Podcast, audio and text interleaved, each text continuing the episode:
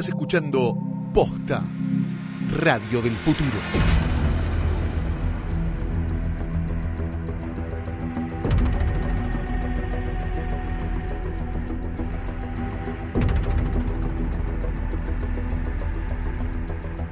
Bienvenidos a Westworld, el parque de diversiones donde todos tus deseos pueden ser cumplidos. Siempre y cuando un robot no te pegue un tiro en la cabeza. Estos placeres violentos. Nosotros seremos sus anfitriones. Yo soy Axel Marazzi. Mi nombre es Valentín Muro. Che, vale, me quiero morir, tengo unos nervios que me muero. Bueno, mi- ¿miraste el capítulo? Sí, obvio, boludo. obvio. Bien, ¿y te acordás cómo venía la serie antes de que nos entramos acá a grabar esto? Sí, sí, tuve que investigar un poco porque estaba muy complicado las líneas de tiempo y los personajes y quién era un robot y quién era un humano o quién pensaba que era un humano pero en realidad era un robot. Y bueno, Estaba muy complejo. ¿pero qué es Westworld? Básicamente te lo puedo resumir en que es una especie de Disney pero para gente grande. Donde hay robots que son exactamente iguales a los humanos, pero la idea es que los visitantes, que suelen ser multimillonarios porque sale fortuna estar ahí dentro, puedan cumplir como sus deseos. Y como la humanidad es una cagada, los deseos de esas personas suelen ser muy oscuros. Tipo, tener sexo sin parar, con muchos, eh, tipo, ponerse en pedo, matar gente, convertirse en un criminal en el lejano oeste. Eh, Mi sueño es de tener gallinas y cuidarlas. Puedo cumplir ese sueño también. Puedes cumplirlo, pero no te gastes tipo 30 lucas verdes por día en cuidar gallinas.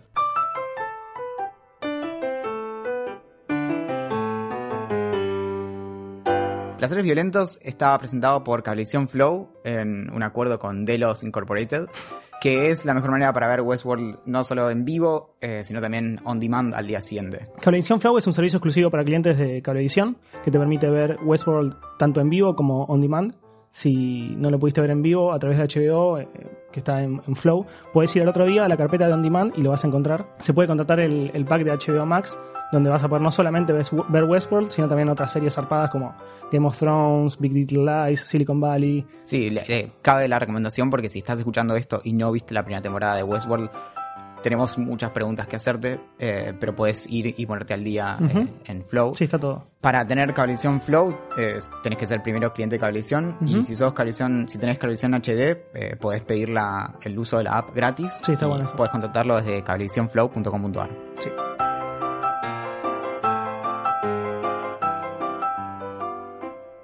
Ya explicamos qué es Westworld, que se cagan a tiros, robots que no son robots y humanos que terminan muriendo cuando en realidad querían ir a tener relaciones sexuales y, y emborracharse. Pero, ¿qué son bien los anfitriones?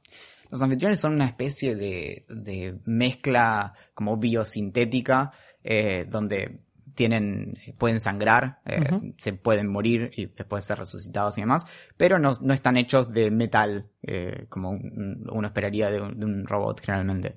Lo que tienen es que Westworld es la experiencia inmersiva eh, máxima, imaginable. Sí. O sea, si hasta donde puede llegar, por ejemplo, la realidad virtual, lo que tiene Westworld es que efectivamente vos estás con tu cuerpito ahí Claro. y no le estás viendo de... Sí, no, aparte de los zarpados es que como no- vos no te das cuenta si un robot es un robot o un ser humano. Digo, son tan parecidos y tienen las mismas características y hablan y tienen una inteligencia artificial tan casi perfecta que no te puedes dar cuenta. O sea, eso es lo más zarpado quizás. O sea, Claro, es, es, es indistinguible, es- Claro. es, absolutamente eh, inmersivo. sí, sí, es el sueño de- de- del que ama la realidad virtual, digamos. Y bueno, Westworld surgió hace unos 35 años. Ujú. en, Westworld transcurre, la actualidad de Westworld es en el año 2052. Ajá.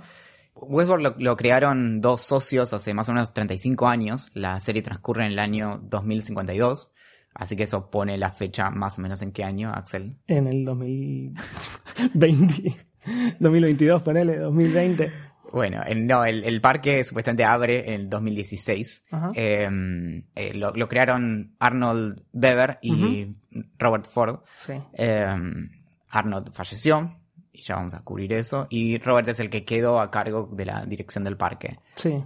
Pero ¿cuál es la historia con, con Arnold? Y lo más interesante de Arnold es, digo, est- estos dos tipos, Arnold y Ford, son completamente diferentes. Son muy amigos y se llevan súper bien y se quieren mucho, pero son completamente diferentes. ¿Por qué?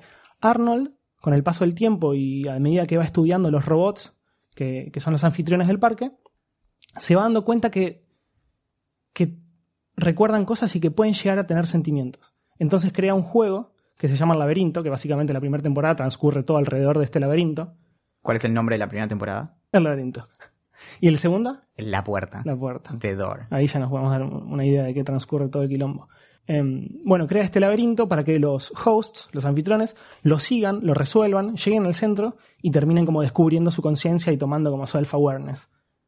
Em, entonces, cuando se da cuenta que esto es real, que esto es posible, va a, a Ford completamente sorprendido y le dice, che, loco, mira, no, no podemos abrir el parque. Porque abrir el parque significaría tener esclavos. O sea, si los robots pueden sentir, es como que las personas tengan, tuvieran esclavos para, o sea, para, para generar, o sea, para cumplir sus deseos más oscuros, que básicamente es tener relaciones sexuales, es ponerse en pedo, es matar gente. Vos no puedes permitir que maten un robot si ese robot va a sentir y va a recordar esa muerte cuando lo reparemos. Obviamente Ford le dice, mira, loco, papito, este es un negocio millonario, manejate, el, el parque se va a abrir o se va a abrir. Y, y ahí como empieza como un quilombo muy zarpado porque Arnold crea un... arma una historia dentro de Westworld, que, que es la historia de, de Wyatt y Dolores y demás, para que Westworld se funda y no pueda abrir. Si querés saber eh, ¿cómo, cómo fue esa historia, porque El, asunto antes de eso es que, eh, sobre todo para explicar por qué Ford no le da, no le presta mucha atención, es porque sobre todo es escéptico. Porque dice, Claro. che, no, no, no, la veo. Lo de crear conciencia y demás, no. Sí. Puede ser que estos, estos robots, estos androides pasan el test de Turing y nos engañen y demás, pero como ser conscientes, no. Y algo muy interesante es que el título del último capítulo de la primera temporada, que es eh, The Bicameral Mind Sí. o La mente bicameral, Esa es una teoría muy zarpada. es, es una teoría psicológica de los años 70 que se Sí, publicó que- que en es, el... digo, es una falacia terrible, ya está comprobado que es malísimo, Claro, o sea, en realidad para- básicamente no tiene validez científica. pero para una serie garpa muchísimo. Es fantástico, porque básicamente la idea eh, era que eh, hasta hace más o menos 3.000 años los seres humanos, o sea, hace 3.000 años no es tanto tiempo atrás, Sí, sí, no, no. eh, nuestra conciencia se manejaba de esta forma bicameral en donde básicamente un hemisferio le hablaba al otro. Entonces, básicamente nuestra conciencia se manifestaba como una voz que nosotros escuchábamos. Claro. Bueno, no, no muy flojo de papeles, pero si necesitas ideas para hacer una serie, es Es, fantástico. una- es un golazo. Donde básicamente puedes tener literalmente al creador Claro. eh, hablándole y susurrándole a- al personaje en, en la cabeza. Y ahí es donde entra, bueno, la historia de Dolores también, que Sí, es, que es prácticamente la, la historia más importante de toda la serie. claro, O una de las más importantes. y donde nos, sí, es, es el, es el, Es la protagonista. Claro, o una de ellas. Eh. Pero bueno, la, la cuestión es que eh, justamente Dolores escucha esta voz, que es la de Arnold, eh, y eventualmente la idea es que se termine despertando su conciencia eh, de esta manera autónoma. Claro, que este hemisferio, o sea, esta voz le habla al otro hemisferio y se puede convertir en una sola, como indica esta teoría de la, de la mente bicameral. Sí, claro, que, que de hecho lo que termina pasando en lo concreto es que eh, la escena es bastante explícita Sí. cuando Dolores escucha eh, primero la voz de Arnold, después la, la voz de Ford y después su propia voz. Entonces ahí Claro. es como que emergería la conciencia en, en los términos de, Sí, de sí. esta lo- teoría. Sí. La, la historia original también, eh, en- porque la- la- lo que, uno de los problemas que tiene la serie, de las complejidades, es que se maneja en tres líneas de tiempo. Claro. Ahora lo sabemos porque vimos toda la serie. Sí, Vos sí, sí. arrancás y no sabés qué está pasando eh, en cada una de las líneas Claro. temporales. Sí, vos de hecho pensás muchas veces que está pasando en simultáneo cuando en realidad no tiene nada que ver una cosa con la otra. O en realidad tiene todo que ver, pero una está pasando 30 años antes, otra está pasando 30 años después, otra está pasando en el presente, es como todo demasiado complejo. Claro, y esa es la historia, bueno, justamente dividiendo esas líneas de tiempo es que entendemos quién es este eh, hombre de negro, que es el que tiene Exacto. el sombrero negro, Sí. que en el pasado era William, eh, que era el que se enamora de Dolores originalmente. Sí, sí, sí. Nuevamente lo estamos diciendo rápido como un repaso porque realmente si estás escuchando esto sin tener en cuenta la primera temporada, eh, tenemos que hablar. Y- Te, vamos, te vamos a dar tabla. y, ahí- y ahí es donde entra, eh, bueno, también está eh, Maeve, que, que está desde el primer momento. Dolores es el, este, es el, Es el primer host. Claro. El host original. Claro, Sí. la, la- la primera del parque. Eh, y Maeve aparentemente es bastante de, esa época también. Sí, o sea, está desde, desde el primer momento porque eh, tiene, tiene algún cruce. Tiene muchos recuerdos y muchas líneas de historia, digamos. O sea, como su personaje fue evolucionando a través del tiempo en Westworld. Hace muchos años era la madre de una nena, o interpretaba a la madre de una nena. Después, con el tiempo, se pasó a hacer otra línea que era básicamente la, la madama del, del prostíbulo y bar en, el, en, el, en Sweetwater, que es el pueblo. Pero la historia de Maeve está muy buena porque tiene como muchas, muchas sub y bajas y muchas nos hacen pensar una cosa cuando en realidad está sucediendo otra. Lo que no recuerdo es si ella estaba desde la época de Dolores, porque creo que, por ejemplo, desde la época... No de- nacieron al mismo tiempo. No, pero en, en la primera línea temporal, que sería la de la de William, justamente cuando abre finalmente el parque, en realidad tenés como... la- Sí, sería como medio la segunda línea. La Claro. primera línea es la fundación de Westworld cuando Arnold se da cuenta que hay conciencia. La segunda línea sería Logan, y- Logan y cuando William. abre públicamente. Claro, Claro, y la tercera tenía la actualidad. la actualidad. Bien, pero en, en esa segunda eh, no estoy seguro si aparece Maeve o si... eh, sé que la que aparece es Clementine, que es la... La hija. No, la, la compañera de Mariposa. La que está con... Ah, claro, sí, no, es cierto. Eh, pero ella no estoy seguro, eso de, sí, hay, demasiado- demasiados nombres y, y- y hosts. Claro.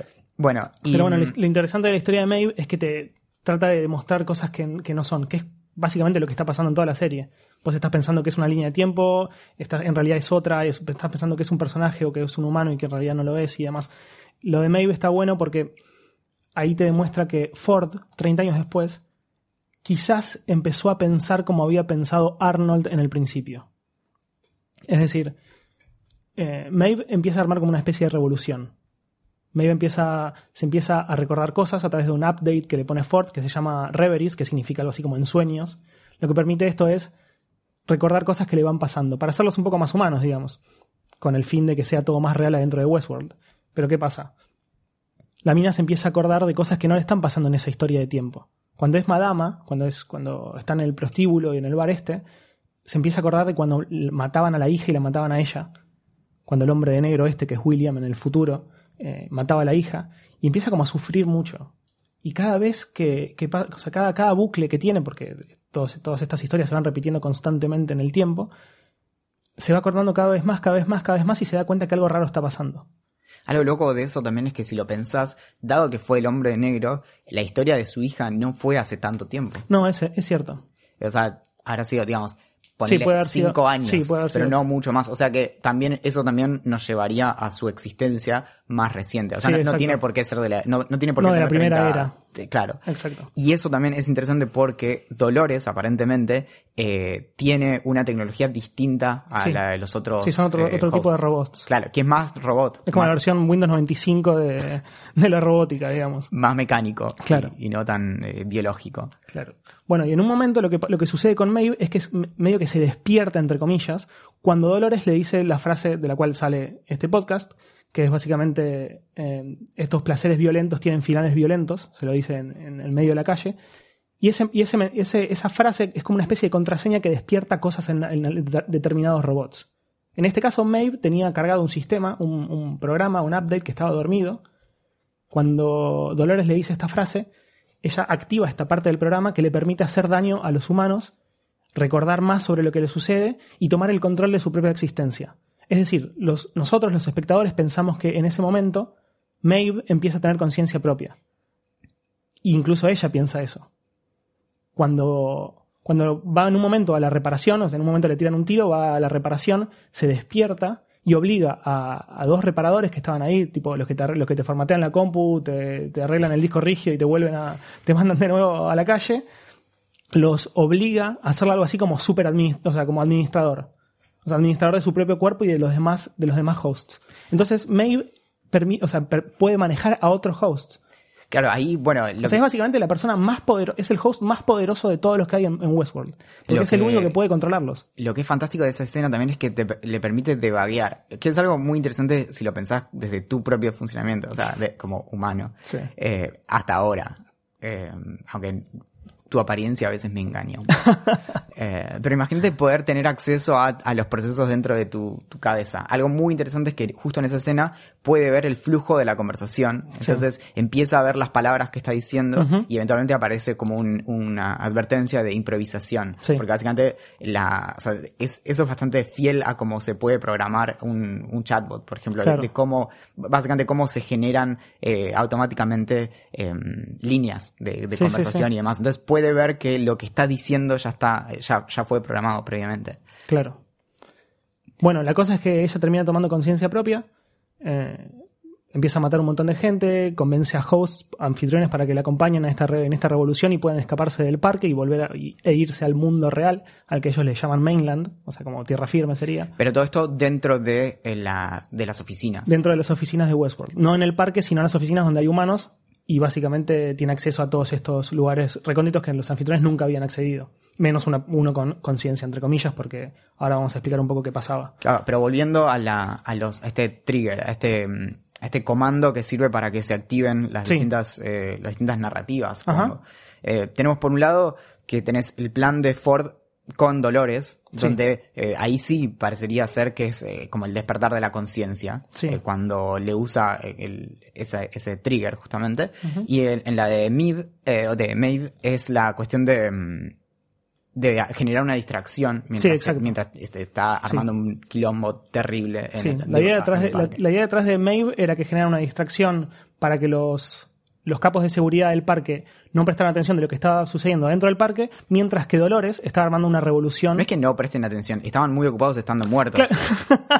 Sí, bueno, los, los pocos que quedaban persiguiendo a Maeve, digamos. Perfecto. Sí.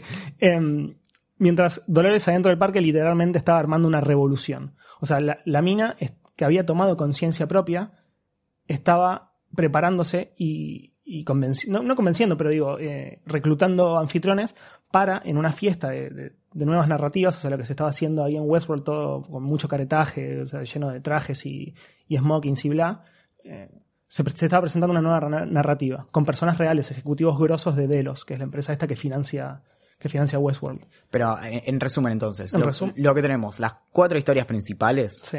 tenemos por un lado que Ford durante toda la, la temporada nos vamos enterando de que tenía un plan maestro que era que termine Dolores ejecutándolo a él. Exacto. Eh, en un momento especulamos si es que realmente él, si era un clon eh, Sí. androide o lo que sea, era efectivamente Ford. Sí, se comprobó en el segundo capítulo. Claro, para que se dé este despertar de la conciencia, al menos de Dolores. No, no nos queda claro si Claro. en, en los demás pasa. Sí. Por otro lado, tenemos la historia paralela, donde eh, Maeve va empezando a recordar, donde Ajá. se obsesiona con recuperar a la hija y demás, y termina todo eso con ella a punto de escaparse del parque En tren. En un tren y supuestamente para entrar como eh, invadir en la, en la tierra firme, sería el Sí. mainland. Eh, Sí, el y- mundo real, entre comillas, digamos. Claro, el mundo fuera de Westworld. Claro. Y ahí no, a mí no me queda del todo claro si ella se baja del tren por voluntad propia o si eso también está programado. Lo Claro. podemos discutir Yo, después. yo, mira, te digo lo que pienso. En una, lo que pasa es que es súper refutable, ¿no? Pero bueno, te, te digo lo que pienso. Hay una imagen en, en estas tablets que permiten programar a los robots que dice, en inglés, infiltrarse en, la tierra firme. Que es parte de la programación de Maeve. Que es el código de Ford, ¿no? O sea, es, el que generó que se hiciera, que, hiciera todo este quilombo, que matara gente, que, básicamente se escapara para armar una distracción para poder, para que Dolores mate a todo el mundo. Eh, parte del código era infiltrarse en la tierra firme. El motivo no se sabe. Pero bueno, ella como que es la primera vez que ignora una de las reglas que está en su, en su código. Una más, eh, también para, para abonar tu teoría, es que eh, la forma en que está filmada la serie te tira eh, como guiños de por dónde va. Y justamente en esa escena, las escenas donde los hosts están siguiendo un guion son con cámara fija. Y cuando los hosts se salen del guion, es con cámara en mano. Y la Sí. escena de Maeve Era es con- Sí, sí, sí, sí. con cámara en mano. Sí, flasheas mucho.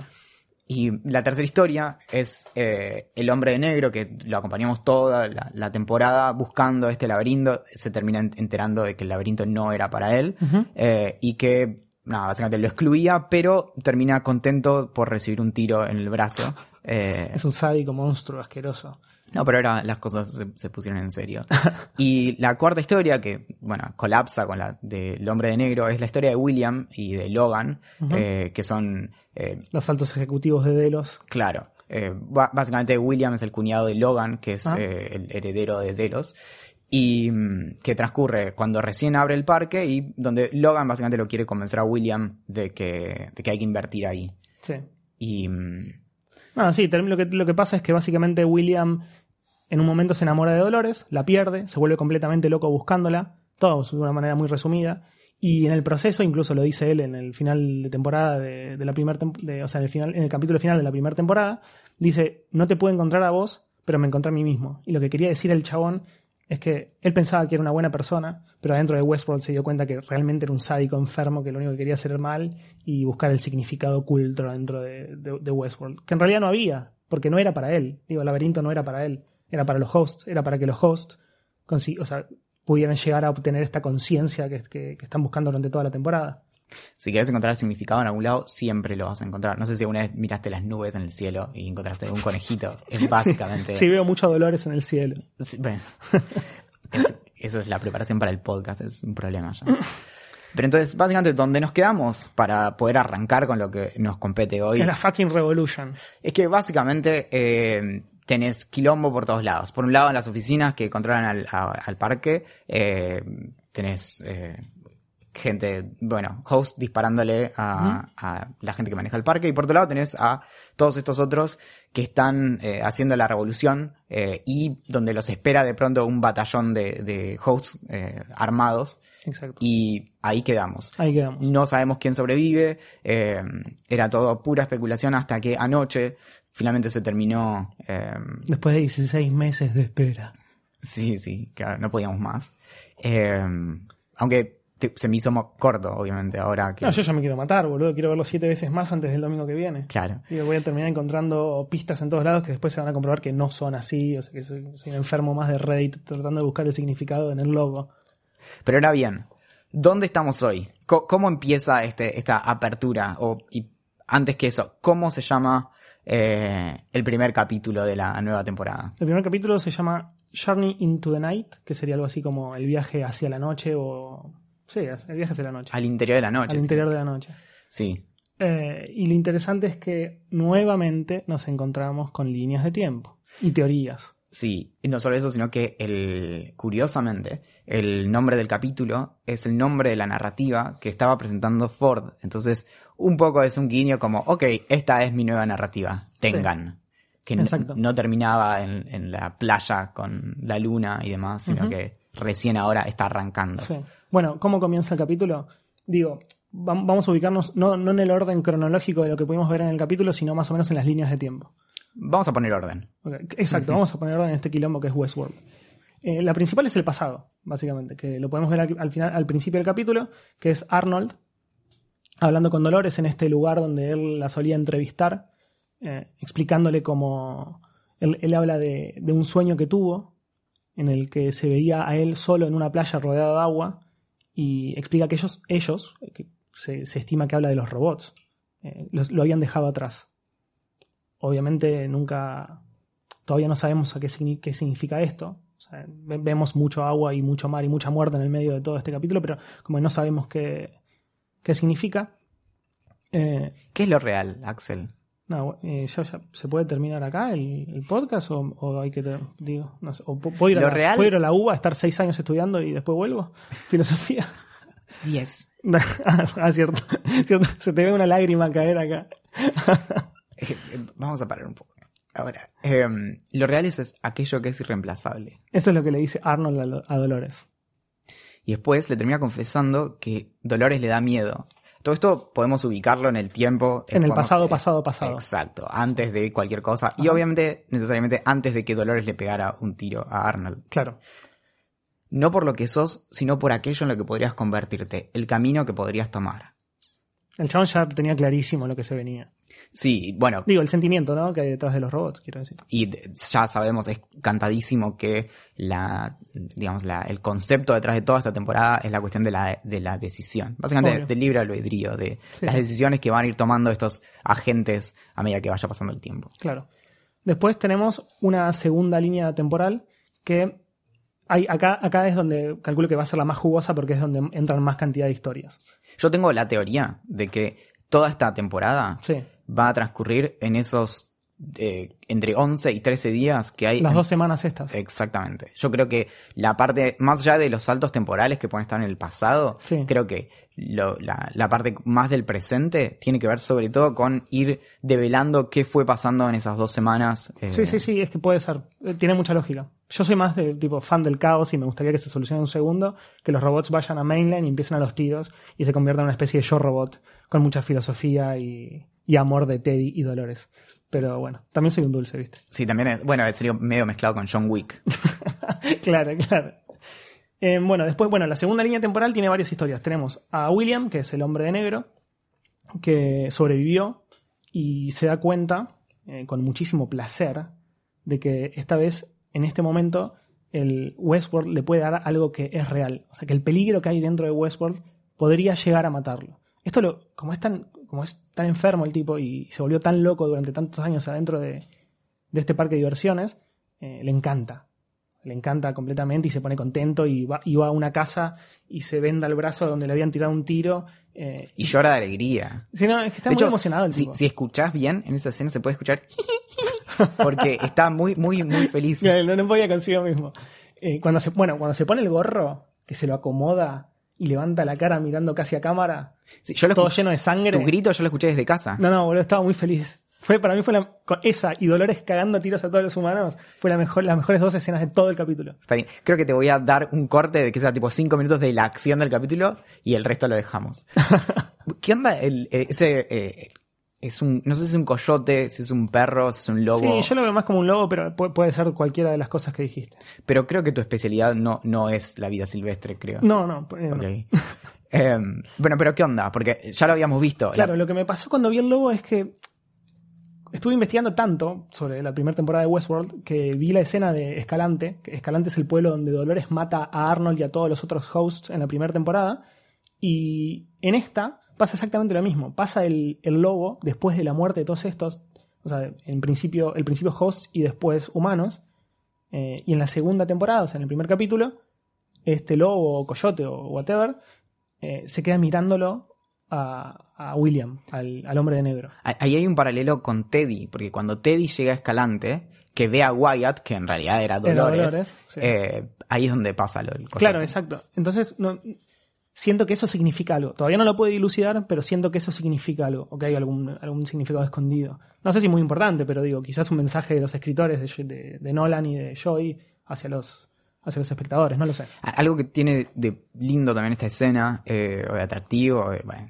el adjetivo que quieras, es que eh, al ser real también la, la cuestión del- de, que ya, puede morirse, lo vemos buscar recursos de una manera... ¿Viste en los videojuegos cuando tenés el modo Dios? Tipo, Sí. como que te disparan, yo que tenés Sí, te chupa un huevo. balas infinitas, Sí. claro. Entonces llega un punto donde se vuelve aburrido directamente. Es como, Obvio. bueno, ok. O sea, lo haces como por relleno, pero ya no. Bueno, no, sé, tipo, no, no hay desafío. Lo, es la primera vez que lo vemos en un desafío. El tipo no tiene armas, Sí. eh, te- te- se tiene que defender golpeándolo con un tacho Sí, al sí, otro. sí. Bueno, Sí, bueno, lo vemos como comer un pedazo de carne que está en el medio de la nada, como con hambre, como y tomando agua de una cantimplora que no era de él. Sí. O sea, evidentemente el chabón está como en survival, digamos. Impresionante los dientes que tiene. Sí, ¿viste, eh, ¿viste cómo se muerde la cosa y se pone ¿Sabes la venda? A mí se me rompen todos los dientes. Yo boludo. vi lo mismo y dije. Qué lindo los actores de Hollywood, qué linda dentadura. Sí, o bueno, claro, llega a esa edad. Eh, hay una pobre. no, Nosotros somos tercer Pero, mundo, papi. ¿qué onda? Tenía casa propia. Sí, eso me, me hizo medio ruido. Está bien, el chabón está, es uno de los grandes inversores, es el CEO de Delos y toda la historieta. Entonces, puede ser que se haya hecho hacer una casa dentro de, de Westworld. Pero es medio extraño que adentro de una casa en el medio de la nada, que él sabe llegar, eh, ahí esté su gorro y su. Peor, eso. porque es en Escalante, que es el pueblo que había quedado Claro. bajo tierra, que después Ford lo desenterró. Sí. Entonces, si él tenía su casa ahí, Ford se la desenterró y le puso su casa tal como estaba. Sí, sí, es, Bueno, medio, es medio raro. Bueno, calculo que lo vamos a saber, o quizás sea tan irrelevante que no, pero digo, es Sí. medio raro que en una casa en, en Escalante tuviera su, su gorro. No sé, no sé, veremos qué pasa con eso. bueno, y siguiendo, eh, eh, después de eso, él se escapa, eh, Sí. va a buscar un poco de comida, agua y demás, y se encuentra con Fordito. Fiesta. Esa Que- escena me, me, me, me enfiestó mal. Fordito, bueno, es, es Ford joven, pero, pero Fordito nos gustaba más. Sí. Little Ford. que le pregunta también si está perdido, que si te acordás, es lo mismo que le pregunta a Ford adulto cuando se lo cruza, cuando está Sí. yendo a ver lo que Sí. era antes Escalante. Y otro le dice, no, la verdad es que creo que acabo de llegar. Sí. Y le dice, ¿cómo? No entiende nada. Y le dice, porque ahora, ahora se, se puso, ahora, ahora es serio esto, ahora se volvió de verdad. Sí, hay consecuencias, consecuencias reales. reales. Sí, sí, sí, genial. Y bueno, ahora, o sea, es- básicamente, creo que esta es la escena más importante de, toda, de todo el primer capítulo porque eh, el robotito, Fordito, le cuenta sobre la puerta. Claro, y, le- y también tiene esto, que es algo importante. La primera temporada era el juego de Arnold. O sea, después Claro. todo el laberinto era la obsesión del otro y demás. Sí. Y si querés, algo que también es un poco difícil de, de pensar cómo es posible. Es que si realmente estamos pensando 35 años en donde el otro jugó con, con la narrativa que le había cantado su ex socio, es, es muy loco también, si lo pensás. Sí, O sea, sí, 35 años es mucho tiempo como para, para no tocarlo y decir como, no, no, está bien. Claro, Voy- tiene que ser dema- demasiado extensa y compleja, digamos. Sí, sí, voy, voy a esperar a que venga un robot y me pegue un tiro para finalmente poder hacer lo mío. Pero si lo pensás, el juego de Arnold empieza cuando lo matan a Arnold. Y el juego de Ford empieza cuando lo matan a Ford. Sí. Entonces, Hay como muchos paralelismos en la serie. claro, claro, claro. Escalante con la escena final, eh, digo, todos cagándose a tiros. eh, esta de. Sí, de- sí, o sea, si Wes Anderson juega con, con las simetrías en la imagen, estos juegan con mucho eh, diálogo entre las escenas. Sí, sí, mucho, mucho espejo. Y también tiene esta, esta cosita que es un detalle no menor que le dice eh, como, ah, de- seguís hablando en código, le dice. Y, y Fordito le dice, todo es código acá, William. Claro.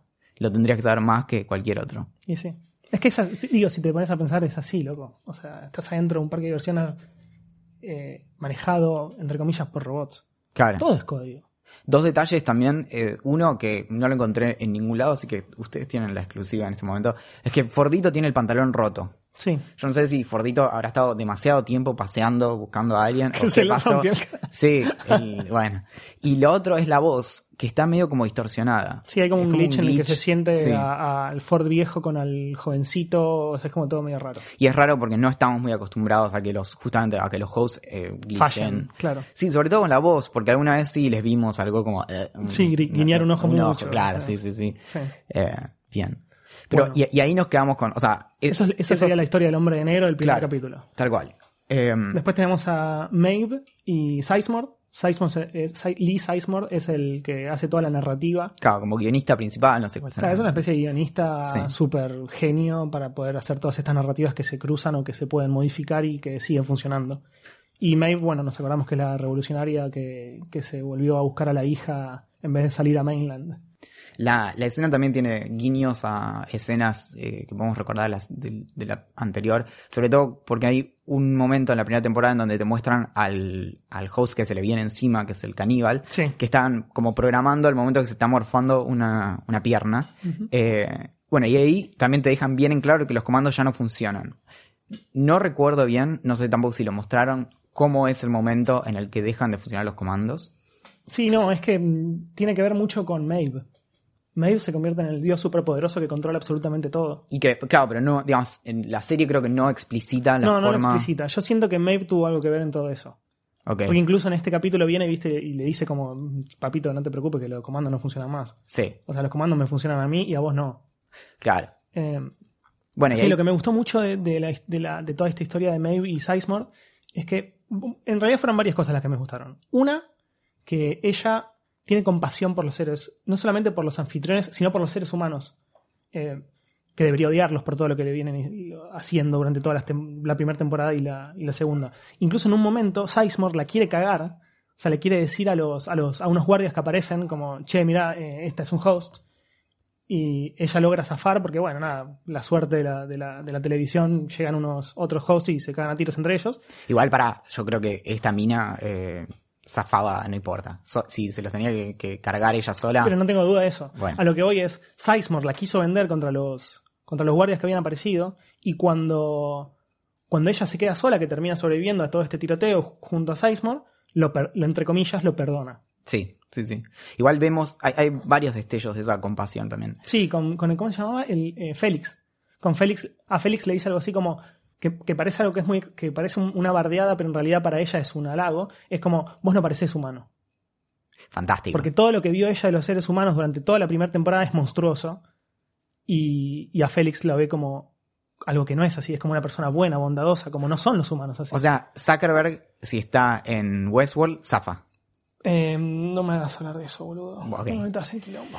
Bien. Eh, está la otra línea que es respecto de, de lo real también, que nuevamente no, ni siquiera vamos a insistir con eso, pero es, es uno de los conceptos clave de la serie, Sí. donde le dice, bueno, o sea, ¿por qué te calienta tanto tu hija si la programamos? No es real. Claro. Y ahí, Se pudre todo, pero yo medio que pienso igual, loco.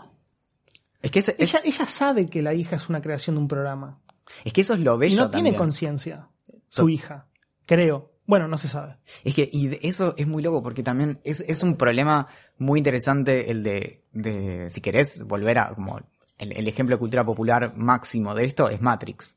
Sí. Si te acordás Matrix en la primera. Sé lo que vas a decir. Eh, y, no, lo- y no lo hablamos antes. Creo que sé lo que vas a decir. No, a- alguna vez lo hablamos, sí, pero es, si, si, si estás dispuesto después a quedarte dentro de la Matrix y comerte un bife que está delicioso pero no es real. Y decir, eh, bueno, ¿Sabés yo qué papito? Dame ese bife todos los días. Claro, por eso. Olvídate. Eh, entonces, es- también es eso, como bueno, ella sabe como esa no realidad, pero decide vivir el cuento. Y mal que mal, si querés, y si realmente tiene conciencia y una vida interna genuina, puede disfrutar de su hija, más allá de que sea Obvio. ficticio. Sí, y sí. eso también es con lo que juega la serie constantemente. Bueno, y con lo que vos vivís, que eh, Es cierto. eh, Sí, sí, real. es cierto. Es cierto. Bueno, pero básicamente es, es Dios. Sí, esa, sería la, la historia de Maeve. Hay una historia que transcurre en lo que sería la actualidad, que es la, o sea, no la actualidad, sino el momento siguiente a cuando se arma toda esta revolución de que se cagan a tiros, que es cuando Bernard, que es la, creación imagen y semejanza de Arnold por, por Ford, es un host, que hasta el final de la primer, hasta los capítulos finales de la primera temporada no lo sabía, eh, se escapa con Charlotte, que es una de las ejecutivas capas en, en la serie. Y nada, se meten en un lugar, no importa, y de vuelta, y el chabón se da cuenta que están guardando el ADN de los visitantes. Pero eso no es solamente lo importante, sino que están guardando el ADN de las personas más ricas del mundo. ¿De dónde le sacan el ADN a los, a los hosts? eh, eh, no sé cómo decir, del pitito, Sí, Eh, del, de la pitina, no sé cómo. Bien, Me da bien, un poquito de vergüenza. y la- y a mí me queda la otra. ah, de- del cerebro le sacan la- las experiencias. Claro, sí, siempre hablando de cerebro, boludo, me dejas el pito a mí. Em, Ah, la historia de nuestras vidas, ¿no? Sí, lo interesante es que ellos sacaban el ADN del, del pene de los visitantes porque, de, perdón, de los, de los hosts o de la vagina de los hosts, porque ellos, lo- lo- los, los visitantes tenían relaciones sexuales con los robots, entonces quedaba el ADN de los... de ¿Eso, eso pasa mucho en Westworld? Básicamente es como, digamos, la, la- la trama principal, digamos, vamos, entremos al parque de diversiones a tener relaciones sexuales Con robots. con robots. Em, entonces, esta es una teoría que se usa, que se usó en la película, en la segunda película de Westworld, que se llama Future World. Eh, es Éxito. Es Terrible. clásico de los años 70. siete, ocho veces lo habré visto. Sí, claro. Em, bueno, y mm, la, la sinopsis de la película sería algo así como eh, Dal- eh, la, la- la gran, la gran corporación esta maligna que está detrás de Westworld usa el ADN de los grandes eh, influyentes del mundo, que pueden ser políticos, escritores o simplemente multimillonarios que tienen empresas, para reemplazarlos y tomar el control de, no sé, el mundo, la guita, lo, que, lo que sea. Y acá podría llegar a pasar lo mismo. Es decir, la empresa está, está, está guardando el ADN de las personas y los puede replicar. Eso nos, nos dimos cuenta cuando, cuando Bernard, que es el robot, entra a, a un lugar, nada, tiene que poner el dedo y reconoce el ADN. Evidentemente, los robots pueden tener ADN y puede ser reconocible. Si vos tomás el ADN de los visitantes y lo podés replicar, nada, en el mundo real es- te haces una fiesta. Aparentemente en esta temporada también se va a explorar mucho más cómo funcionan los hosts, cómo funciona eh, Westworld y demás. Entonces ahí esta cuestión de, bueno, ¿de qué están hechos? Porque básicamente nosotros vimos ese eh, líquido blanco extraño. sí, ¿qué es ese líquido? Claro, Medio hueso, con color hueso, que no sabemos qué carajo es. Sí, es como la impresora 3D que puedes tener Ah, en tu pará, casa. boludo. Algo que es increíble. Sabemos dónde está Westworld. Sabemos en qué lugar físico está Westworld. Y se estamos venía- acá grabando esto, vamos bueno, no- sí, bueno. Va- vamos ahora si querés. Yo no sé, no tengo mucha guita, pero vamos, pasamos por un cajero. Em, 40 lucas lo, verdes. Lo que, se, lo que se hablaba mucho es, eh, está en, en la Luna, está en el- bajo el océano, está en Marte. O sea, como cosas medias flasheras y limadas que no tienen ningún tipo de sustento. O sí, pero digo, esa- esos sustentos falopa, ¿viste? Que no- le des un toque y ya lo, lo, lo debancás. Em, está en una isla de Asia. Creo Sí. que es, es por el idioma de uno de los personajes que apareció al principio, que es un militar, eh, es en China. Sí, probablemente. Em, lo que, bueno, pero volvamos a, a Bernardo así. lo- sí, lo sí, en con. Bernardo. Eh, bueno, tiene algo también interesante de que empezamos a ver esto eh, de, de cómo funciona el, el cerebro que tienen, que, donde básicamente es como una especie de, de CPU, eh, unidad central cerebral, eh, ese nombre ahora es propio, lo acabo de inventar. Eh, donde, bueno, justamente bajan esta, esta dependencia donde tienen que poner el, el AD el- el- la mano para poder entrar con el ADN y demás. Ajá. Y además se cruzan con estos bichos que no conocíamos antes. Son monstruos, Que son boludo. los drone hosts, que son, no sé, anfitriones drones. Es básicamente como, yo siento que es así, es como el host que conocemos todos, hecho de este, de este líquido extraño, pero sin la piel, digamos. Eh, ¿No? Claro, como No que sé. ni se calentaron en que, en, en que parezca eh, humano. No, no, está claro que estaban es- ahí completamente escondidos haciendo un trabajo que nadie conocía. Y, y además no tienen necesidad de probablemente de tener ni personalidad ni. ni no, no, hacen, hacen sirva trabajo muy, muy, muy, muy específico.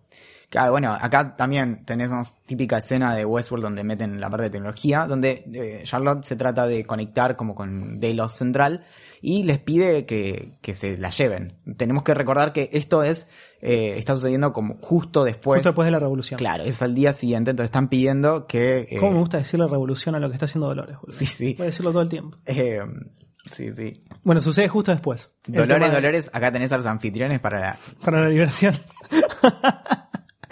Eh, bueno, todo esto de, de, de Bernard sucede exactamente después de la revolución. Claro. A todo esto, eh, acordate... Están buscando a- al papá de Dolores. Claro, pero acordate de que eh, Bernard se pega un tiro en la primera temporada por la orden de, de Ford y eh, Maeve lo, lo recupera y lleva a Félix, que es humano, para que le arregle el marote.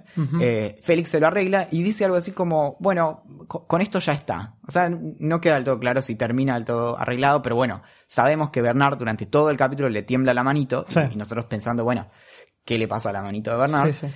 Y sabemos que es porque empezó a funcionar mal. Cuando mira, eh, se acuerda de que él también es un host y mira eh, una, una tablet, ve que le quedan 45 minutos de vida y eh, agarra y le saca ese líquido que tienen adentro del cráneo los Sí. hosts y se lo pone en. se lo inyecta a sí mismo para, para seguir adelante. Bueno, pero lo que hacía Charlotte Claro, estaba. no- el, el se estaba comunicando con Mainland para que los retiraran. Claro, que todo esto también recupera parte de la trama del anterior, que es, que es bueno, ¿qué pasa con el mundo exterior? Lo- de lo poco que sabemos es que esta, esta empresa, Delos, eh, tiene unos planes medio extraños para Westworld, en donde quiere eh, levantar toda la data que se generó ahí. No sé si te suena Facebook y Cambridge Analytica todo esto. Sí, eh, no, Ah, sí. no sé. No, lo, lo- lo escuché al pasar el otro día. Y mm, entonces, básicamente, de ahí viene la cuestión de registrar el ADN y registrar los recuerdos y demás. Y en una de las últimas escenas de, de la temporada anterior, eh, Charlotte y, y Liz, eh, no, perdón. eh, Félix. No. Creo, sí, no. O no, Sizemore, no sé. Sí, eh, va y carga, creo que es con Sizemore, cargan en, en Peter Abernathy, que es el padre de Dolores, cargan Ah. eh, toda, Sí, la, toda la data información. Que, que, junto la, que se juntó desde que existe el parque, Sí, básicamente. Que yo calculo que ahí está todo el tema del ADN y, lo- y el quilombo medio ilegal. Claro, y la cuestión clave de todo esto es que de Delos le dicen, mira, no te vamos a ir a buscar, eh, sino, a, a no ser que consigamos Recuperes. este paquete y demás, si no, Sí. bueno, púdranse. Sí. Y, mm, bueno, no y ahí sabemos... empieza como una nueva quest en búsqueda de- de- del papá de Dolores que tiene toda esta información. Claro, Pero que- nada, todavía no lo vimos. Que la, la estrategia para conseguir esto es que eh, Bernard le dice que los hosts se pueden comunicar entre sí eh, como una especie de red mesh donde básicamente si te conectas a uno va saltando la conexión por proximidad. Esto, Claro. bueno, existe ese tipo de redes en, en la realidad, no es solo una excusa para usar Sí, sí. palabras. No es la mente bicameral. Claro, y mm, bueno, y a partir de ahí es que terminan ubicando esta eh, y, y lo van a salir a Sí. buscar. Y no sabemos cómo sigue por ahora. No, claro. Eh, algo interesante también de que no lo cubrimos antes de, de lo que pasa con Maeve es que eh, con esta cuestión de la compasión y demás, se, a veces eh, parecería más humana que los humanos. Pues, Sí. No sé si te acordás el momento en que, en que despide a una, a una host que está ahí Sí, me como acuerdo, convaleciente y la hace, do- la hace dormir de la misma manera que lo hacían los humanos con, con Sí. los hosts. Sí. Eh, Aparte se puede ver en la cara como un sentimiento de dolor de, de Maeve porque se está muriendo, entre comillas, un Claro, robot. y, y ahí también ves esta cuestión de que empiezan como a remixar el material que ya tienen, que les cargaron las narrativas antes y yo qué sé. Y ahí no sé qué opinás, pero me parece como que Maeve se empieza a distanciar un poco de Dolores. Como Dolores es medio fría y, y salió Yo creo, que, yo creo que el futuro, si hay un futuro de la humanidad en esta en este mundo de Westworld, Sí. está liderado por una persona como Maeve, que tiene compasión. Eh, Dolores, lo que pudimos ver hasta ahora, que no fue mucho, a mí me hubiera gustado un- ver un poco más de Dolores, es que la mina se está convirtiendo en una especie de William. O sea, la mina va, va matando humanos eh, sin parar. Incluso también está matando robots, que en un momento le dice a Teddy como, eh, no todos merecemos ir al, al Valley Beyond. Como, no, no sé qué será este Valley Beyond. Eh, entonces está convirtiendo en una persona como una persona. Bueno, que es una persona. Eh, se está convirtiendo en un robot con conciencia muy medio malvado, por decirlo de una manera. Es, Eh, es medio persona. Y, sí, sí, claro. ya, ya hablaremos de eso. Sí, y después Maeve, Maeve es todo lo contrario. Maeve está ahí porque quiere ir a buscar a su hija. Maeve tiene compasión con Sizemore. Maeve le dice como que quiere mucho a Héctor, que es este que le está ayudando. El- Esa escena es. Sí, no, sea, no, es- sí, sí. Se, se caía como la miel de la pantalla del Sí, mucho, televisor. era, era demasiado, boludo. Eh, aparte era un beso, un beso súper sentido. O sea, No, no, estaba sí. escabio triste porque se había ido ella. O sea, era Claro, todo sí, perfecto. sí, sí, sí, Em, claro. Entonces se la puede ver como mucho más compasiva. Y ojo, si hay que matar gente, también te la doy. Pero por lo menos a la gente que es buena, o más o menos buena, la perdona. Claro, y que por otro lado, eso hace mucho contraste con las escenas que tenemos de, de Dolores le- liderando la revolución. Claro. Eh, donde la primera escena es ella con esta canción de los jueguitos de los 80, que Sí. durante un buen rato estaba convencido de que era el Circus que Sí, jugaba no, en el sí, Family. Bueno, no, pero es una canción que se usó en 15 videojuegos y no más. Eh, que es, nada, que es, es una canción que se llama The Entertainer, el, el- no sé cómo se dice, entretenedor. Como, Sí, sí, el que entretiene. el que entretiene, claro. Eh, y termina siendo ella, que si lo pensás, Dolores es como parte del entretenimiento, pero ahora ella se está entreteniendo Claro. disparándole desde un caballo a los humanos que salen corriendo. Sí. Algo interesante es que Evan Rachel Wood filma sus propias escenas, porque se crió entre caballos y demás, y dije... Ah, no sabía eso. Sí, Mirá así vos. que nada, no hay problema. Si hay que salir a disparar desde un caballo, Ella está ahí. yo me prendo. Dale. Y si son humanos, mejor.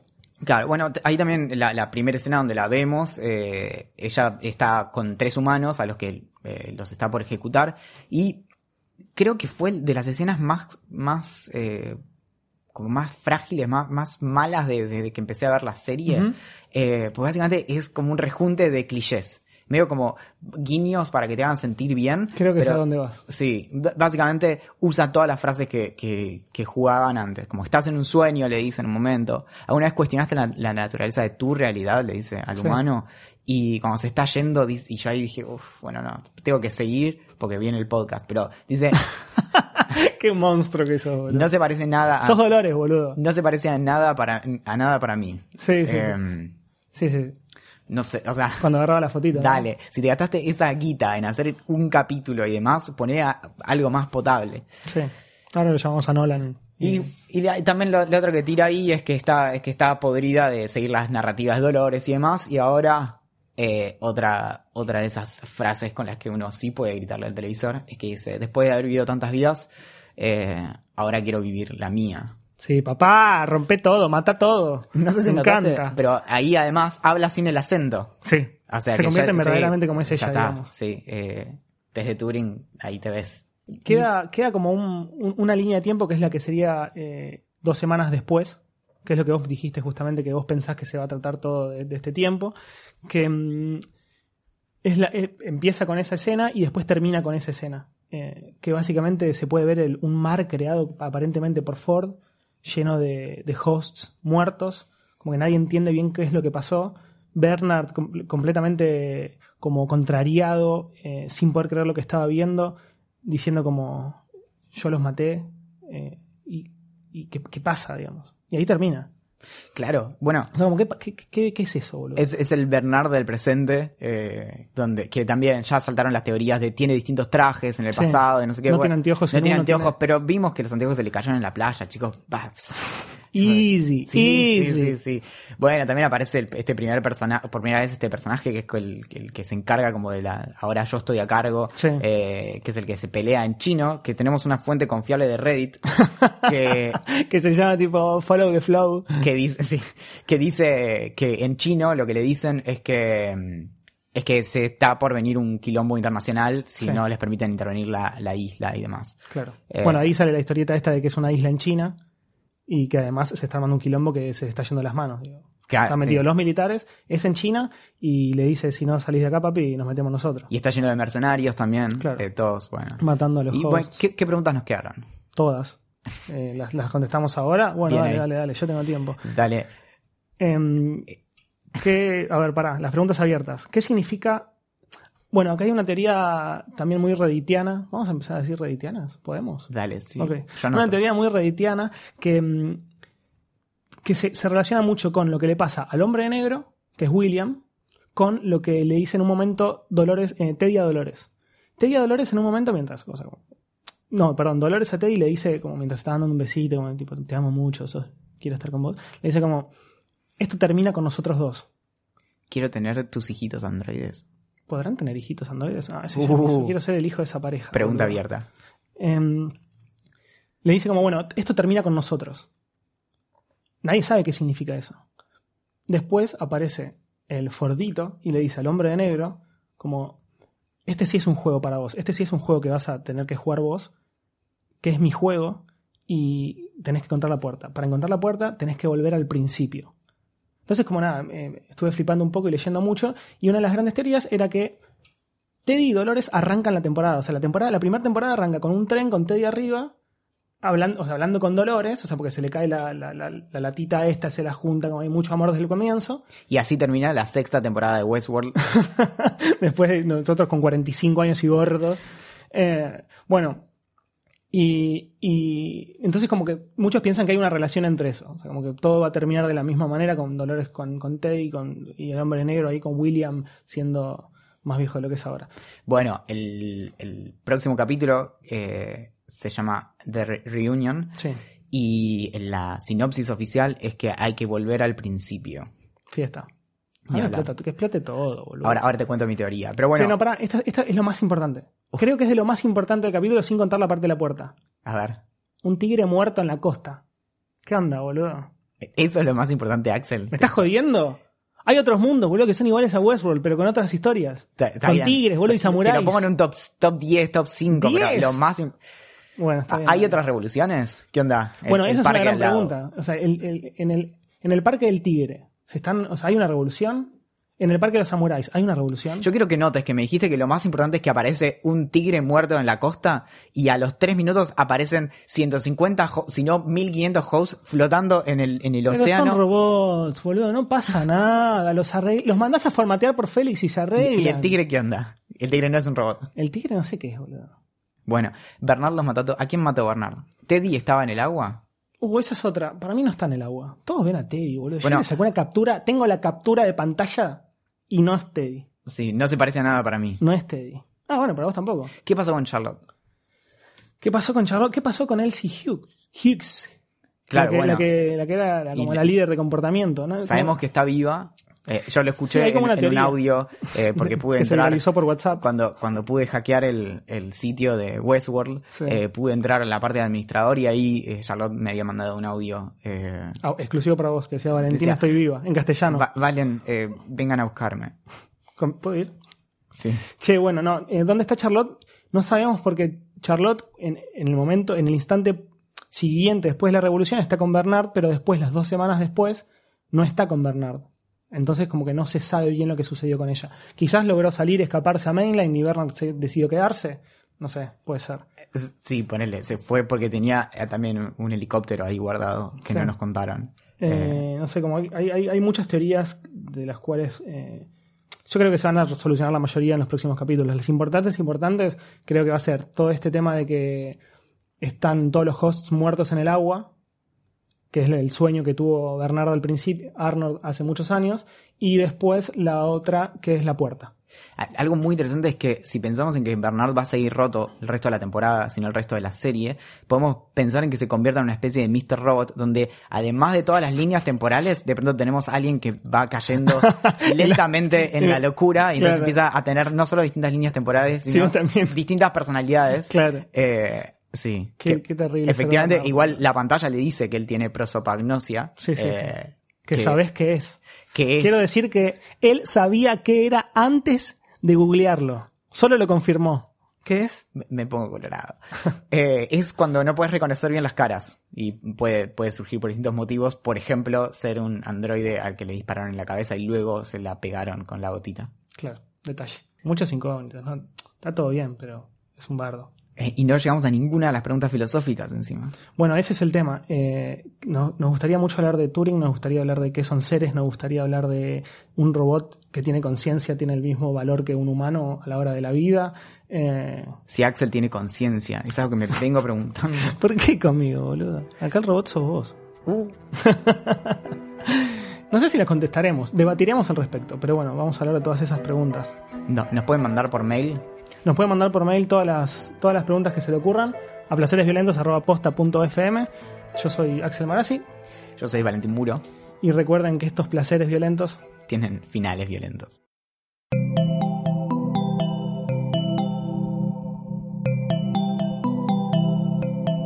Estás escuchando Posta, Radio del Futuro.